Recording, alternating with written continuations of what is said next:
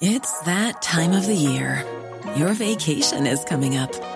You can already hear the beach waves, feel the warm breeze, relax, and think about work. You really, really want it all to work out while you're away. Monday.com gives you and the team that peace of mind.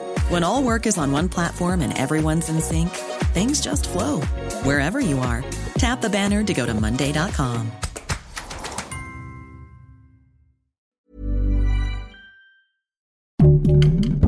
Heraldo Podcast, un lugar para tus oídos. Más corcholatas. AMLO se reúne con los nuevos candidatos de Morena.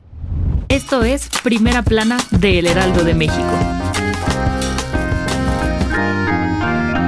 La carrera presidencial en Morena sigue recibiendo nuevos aspirantes a la candidatura y este martes AMLO tuvo una reunión en el Palacio Nacional con sus corcholatas. En este proceso, los integrantes del partido buscarán candidaturas y 20.000 cargos a nivel federal, estatal y municipal. También habrá postulaciones para las elecciones a gobernador en los estados de Veracruz y Guanajuato. Como ya era de esperarse, Adán Augusto López, secretario de Gobernación, se une a la competencia y dejará su cargo este viernes 16 de junio. Otro candidato será Ricardo Sheffield Padilla, titular de la Profeco, que también anunció su renuncia, pues busca la gubernatura de Guanajuato.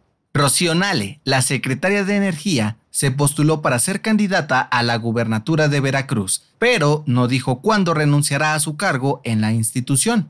Pero no todos se van, hay morenistas que se quedarán en el equipo de AMLO, como el secretario de Salud, Jorge Alcocer, y Miguel Torruco de la Secretaría de Turismo, así como Víctor Manuel Villalobos de Agricultura del Gobierno. Otros secretarios de Seguridad, Defensa, Cultura e institutos del gobierno como Rosa Isela Rodríguez, Luis Crescencio Sandoval, Román Meyer, Alejandra Fraustro, entre otros, seguirán al lado del presidente en lo que resta de su mandato. ¿Quién será el elegido? Gracias por escucharnos. Si te gusta Primera Plana y quieres seguir bien informado, síguenos en Spotify para no perderte de las noticias más importantes. Y recuerda, déjanos aquí abajito tu comentario.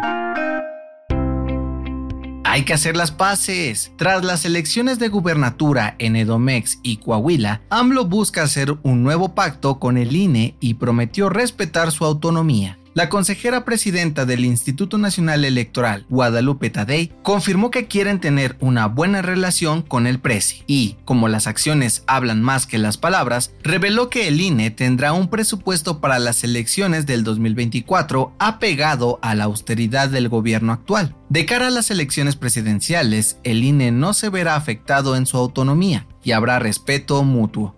También se discutieron temas como seguridad, educación, programas sociales y comunicación con el Poder Ejecutivo. Estas reuniones serán recurrentes y con otras autoridades federales. ¿Crees que el pacto dure hasta el 2024? Adiós Ebrard, hola Alicia.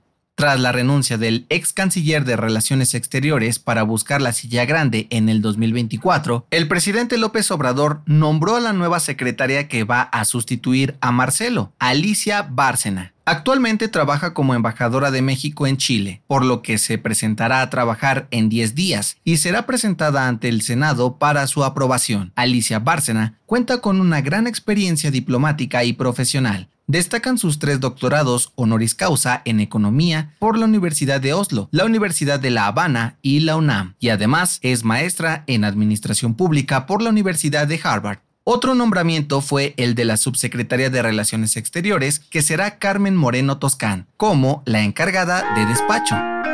En otras noticias, el peso sigue bajando frente al dólar y el martes cerró a 17.21 pesos, el nivel más bajo desde el 2016. En noticias internacionales, el expresidente Donald Trump se declaró inocente de los 37 cargos que lo acusan de manipular documentos clasificados durante su mandato. El magnate permanecerá en libertad a la espera de un juicio y a pesar de su situación legal, buscará ser candidato para las elecciones de Estados Unidos. Y en los deportes, ¿se retira un grande? Lionel Messi aseguró que no quiere jugar el próximo Mundial 2026, tras ser campeón del mundo. El astro argentino asegura que solo quiere ver la próxima Copa del Mundo desde las gradas. El dato que cambiará tu día.